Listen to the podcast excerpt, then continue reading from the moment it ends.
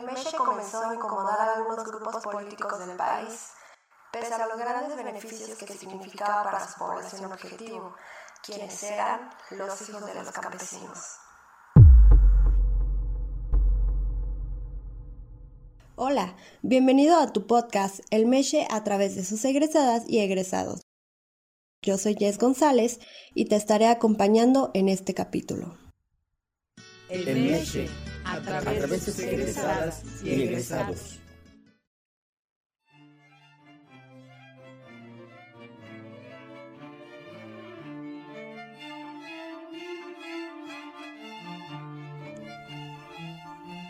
La Escuela Normal Rural del Estado de Hidalgo, mejor conocida como El Meche, es producto de las demandas de la Revolución Mexicana y proviene de los proyectos políticos educativos de los presidentes Álvaro Obregón y Plutarco Elias Calles.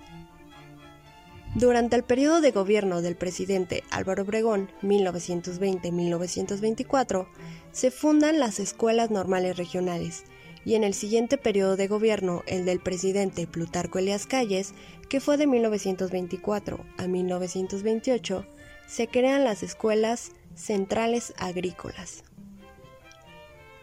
En este segundo proyecto educativo como escuela central agrícola y con carácter de internado, es como abrirá sus puertas el Meche el 15 de noviembre de 1926, después de que el gobernador de la entidad, Matías Rodríguez Melgarejo, encuentra por encargo del presidente Calles un lugar para instalar la escuela.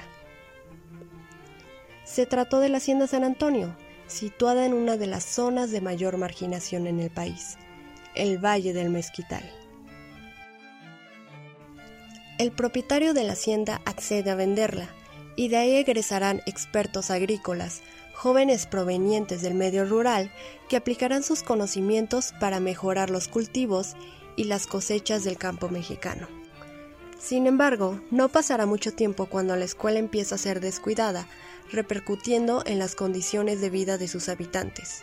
Sus estudiantes, quienes se verán obligados a organizar una huelga en demanda del aumento y mejoramiento de la pensión en alimentos, de los dormitorios, el vestuario, el calzado y el acervo de su biblioteca. Este abandono era inexplicable por los grandes beneficios que significaba no solo para su población objetivo, los hijos de los campesinos, sino para un país con 80% del total de su población en analfabetismo. El Meche, a través de sus egresadas y egresados. Casi seis años después de su inauguración, la llamada Escuela Granja es fusionada en 1933 con la Escuela Normal Regional de Actopan, convirtiéndose así de 1933 a 1940 en Escuela Regional Campesina. De este proyecto educativo egresarán maestros peritos agrícolas. Un año antes, en 1932, dejaría de depender, al igual que las existentes en distintos estados del país, de la Secretaría de Agricultura y Fomento, para pasar a depender de la Secretaría de Educación Pública. Como consecuencia del embate de sus detractores, caciques y gobernadores de aquel entonces, de las movilizaciones y demandas de sus estudiantes, quienes ya se encuentran organizados en la Federación de Estudiantes Campesinos Socialistas de México, mejor conocido como FEXUM, por sus siglas, creada en 1935, la Secretaría de Educación Pública decreta en 1941 transformar las escuelas regionales campesinas. Unas las transforman en escuelas prácticas de agricultura y otras en escuelas normales rurales, el Meche quedará a partir de 1941 como Escuela Normal Rural, de la cual egresarán maestros rurales con sensibilidad y compromiso social, que prestarán sus servicios en los lugares más recónditos, marginados e inhóspitos del país, líderes comprometidos con las causas campesinas. Su origen campesino y humilde posibilitará que reconozcan con mayor facilidad los problemas de las zonas rurales y participen activamente en la instalación, mejoramiento y mantenimiento de servicios públicos, en la construcción de escuelas, en la organización de empresas comunitarias, de talleres, de cooperativas, así como desempeñar un papel como interlocutores y gestores de los campesinos y sus comunidades. Con este estatus como escuela normal rural se le añadiera en 1943 el nombre de Luis Villarreal, como una forma de reconocimiento a este maestro comprometido con la educación rural.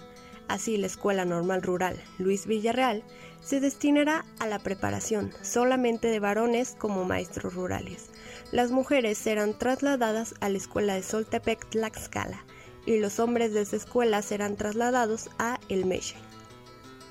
A lo largo de su historia, El Meche ha logrado sobrevivir gracias a las movilizaciones de su comunidad estudiantil ante el abandono paulatino de la escuela por parte de las autoridades federales y estatales, y el achicamiento de la institución mediante cambios en su programa educativo, disminución de la matrícula y de su internado.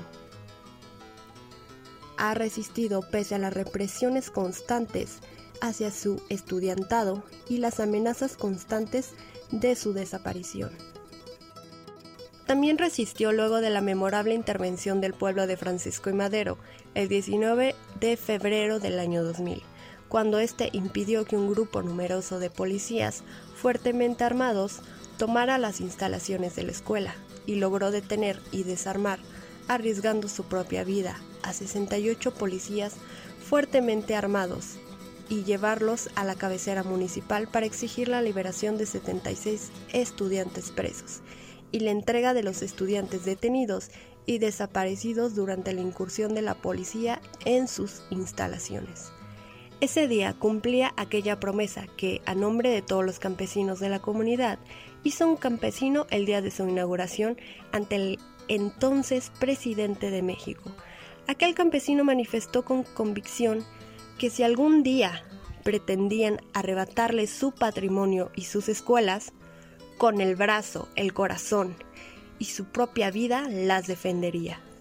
Poco tiempo después de la incursión de las policías a la escuela, también logró sobreponerse pese a la destrucción de una parte de su patrimonio, como lo fue la quema de sus dos autobuses, el Guerrillero 1 y el Guerrillero 2, el 20 de enero del 2007, y del saqueo de su biblioteca y otros bienes luego del anuncio de su cierre definitivo el 6 de julio del año 2008.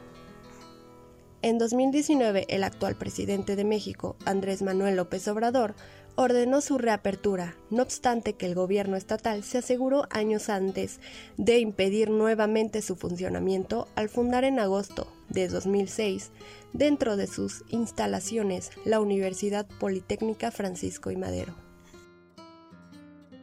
La serie El Meche a través de sus egresados y egresadas tiene el propósito de dar a conocer en varios capítulos la vida y obra de esta institución con testimonios de quienes ahí estudiaron. Basta recordar que el 15 de noviembre de ese año 2021 esta institución cumplirá 95 años de su fundación.